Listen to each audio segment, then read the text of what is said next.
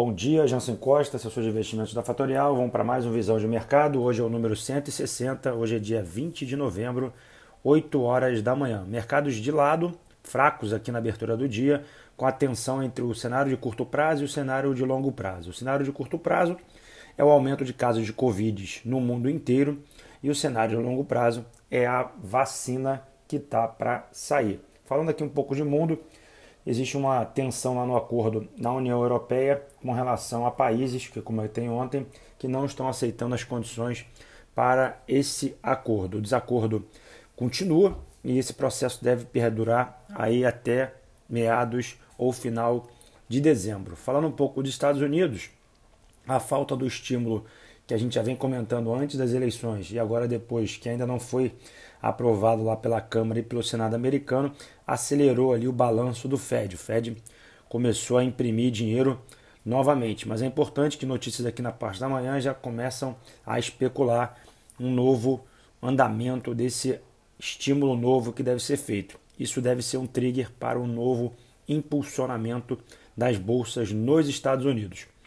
Falando agora de dólar, um dólar mais fraco que pode acontecer é, em função desse novo ciclo que está se desenhando de alta das commodities pode ser muito positivo para emergentes. Os últimos 10 anos, o dólar se desvalorizou, na verdade, se valorizou frente a moedas internacionais, saindo o dólar index, que eu comento todos os dias aqui, da casa dos 70 pontos para a casa dos 92 pontos. Então, um dólar mais fraco e um, um ciclo de commodities mais positivo vai ser muito bom para países emergentes. Eu não estou dizendo aqui que será bom para o Brasil, porque nós temos aqueles problemas que a gente já comentou aqui, mas é sempre importante frisar, é a questão da nossa dívida com relação ao nosso PIB e efetivamente o que temos de problemas ambientais aqui em relação ao mundo, tema esse que está cada vez mais em voga nos debates internacionais. Falando aqui de Brasil, Brasil vive aquele momento uh, congelado entre uma eleição de primeiro e segundo turno, o Congresso e o Senado praticamente parados.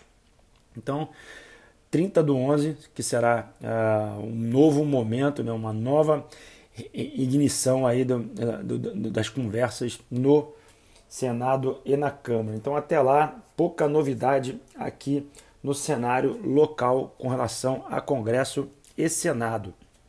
Aqui no Brasil, notícias do que, que me chamam a atenção é a, a transferência de preços, né, a transferência dos valores das altas do GPM para o IPCA. É importante a gente ficar com isso na, na, na nossa mente, porque isso pode acarretar um novo aumento de juros para conter essa inflação que pode estar acordando uma vez adormecida.